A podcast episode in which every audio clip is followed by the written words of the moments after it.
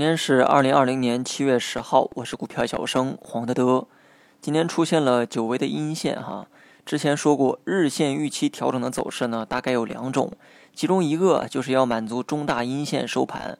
那么今天走势呢，显然符合这一点。当初有这样的观点啊，主要也是从技术分析的角度下的一个结论。技术分析呢，不猜结果哈，而是等结果出来再下判断。大盘七月七号的时候啊，也收了个阴线，不过当时呢也说过哈，那是个假阴线，没有什么参考性。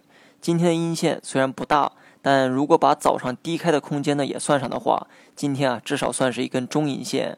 前天开始呢，大盘成交量并没有延续放大的趋势，说明市场的情绪啊也正在慢慢的冷却。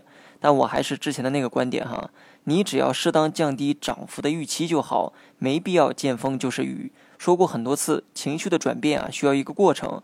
有人会觉得前期呢是直线大涨，那么对应的调整也应该是直线下跌。这种想法并不对。大涨呢借助了很多利好因素，反过来大跌呢也同样如此。从一个极端到另一个极端呢，都需要借助外力。既然上一个极端已经出现，那么除非消息面爆出很明显的利空，否则很难出现另一个极端。很多人呢都看到了社保基金减持的消息哈，这是影响今天走势的一个因素，但更像是领导们主动给市场降温的一个现象。那么之前说过哈，暴涨呢是提前透支未来涨幅的一种行为，上头呢希望股市涨下去，但不希望疯涨下去。所谓的减持呢也就减了一点哈，但就是这点小动作为何人尽皆知呢？那是因为所有的媒体啊都在报道。前两天呢开始报道严查场外配资，结果啊市场没啥反应，继续小幅的冲高。而今天呢又开始报道各路基金开始减持的消息，说白了，短期啊涨得太猛了，割韭菜的同时啊顺便呢给市场降降温，否则这个泡沫啊堆得太高，以后就没啥可涨的了。既然上头有意给市场降温，那你最好也给自己的情绪降降温。既然大基金呢去减持，那你也可以跟着减一点。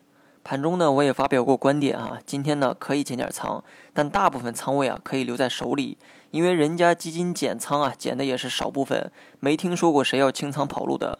大盘短期的调整区间，暂时参考三四五六到三三二七点之间，只要没有大利空，暴涨后的调整啊，大概率呢会维持高位的一个震荡，跌两天就涨上去，涨两天就会跌下来，没必要过分的去担心。目前啊，只是暴涨的情形得到了遏制，还没有看到行情的终结。市场呢，也会从前期的亢奋逐渐转向理智。好了，以上是全部内容，下期同一时间再见。